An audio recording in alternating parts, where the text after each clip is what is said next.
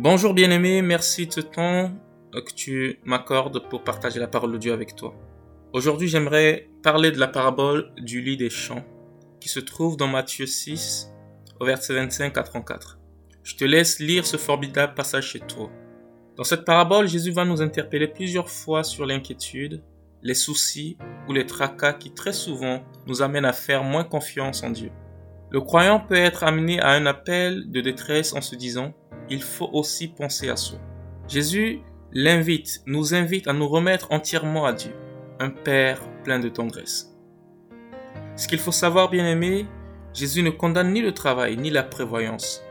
Il s'en prend plutôt au travail poursuivi dans l'anxiété ou l'angoisse du lendemain, de même qu'à l'accumulation des biens dans lesquels on croirait trouver la sécurité. L'inquiétude en certains cas est l'excuse par excellence du matérialisme il est important de faire la différence entre la prévoyance et l'inquiétude. La prévoyance est commandée par le Seigneur, et même recommandée par le Seigneur, j'ai envie de dire, dans Proverbe 6 au verset 6 à 8 et au chapitre 30 au verset 25. La Bible va même plus loin en disant dans 1 Timothée 5, 8, celui qui ne pourvoit pas aux besoins de sa famille est pire qu'un incroyant. L'inquiétude, par contre, est comme une faute, un refus de croire que Dieu nous accompagne et s'intéresse à notre vie. Un enfant de Dieu est donc invité à mettre toute sa confiance en Dieu, de sorte qu'il ne soit pas partagé entre le service de Dieu et la recherche anxieuse des biens nécessaires à sa subsistance.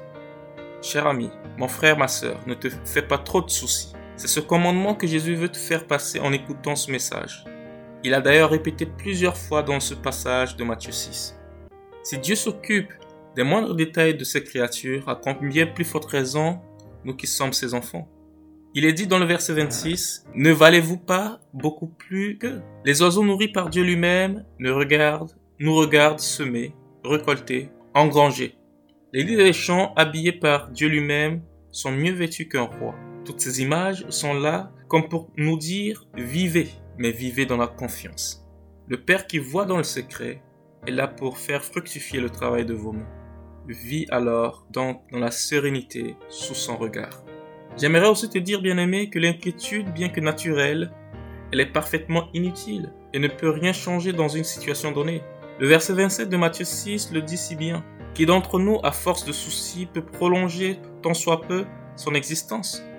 J'ai envie de dire que c'est une question de bon sens tout simplement. Prends le temps de relaxer, de te relaxer, de lâcher prise et tu verras que la situation sera plus facile à discerner. Je veux même te choquer volontairement en disant que l'inquiétude est indigne d'un enfant de Dieu, car elle le rend quasiment semblable à celui ou celle qui n'a pas d'espérance. Tout cela, les, les païens le recherchent comme le dit le verset 32.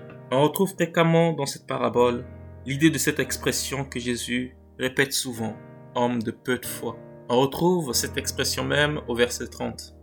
En réalité, cette expression vise les chrétiens qui, tout en appartenant à la communauté, ont une foi insuffisante. Ils ne vont pas assez loin dans la confiance. Pour terminer, j'aimerais même dire que l'inquiétude n'est pas nécessaire, car Dieu promet formellement de pourvoir aux besoins de celui qui lui appartient. L'inquiétude ajoute inutilement au fardeau de nos vies.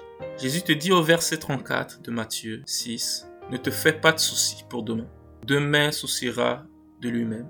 À chaque jour suffit sa peine. Tous les soucis que nous pouvons faire aujourd'hui pour notre avenir n'allégeront en rien les difficultés de demain. Alors fais confiance au Seigneur, il comblera les désirs de ton cœur. Que le Seigneur te bénisse. Agréable semaine, ton frère Joseph.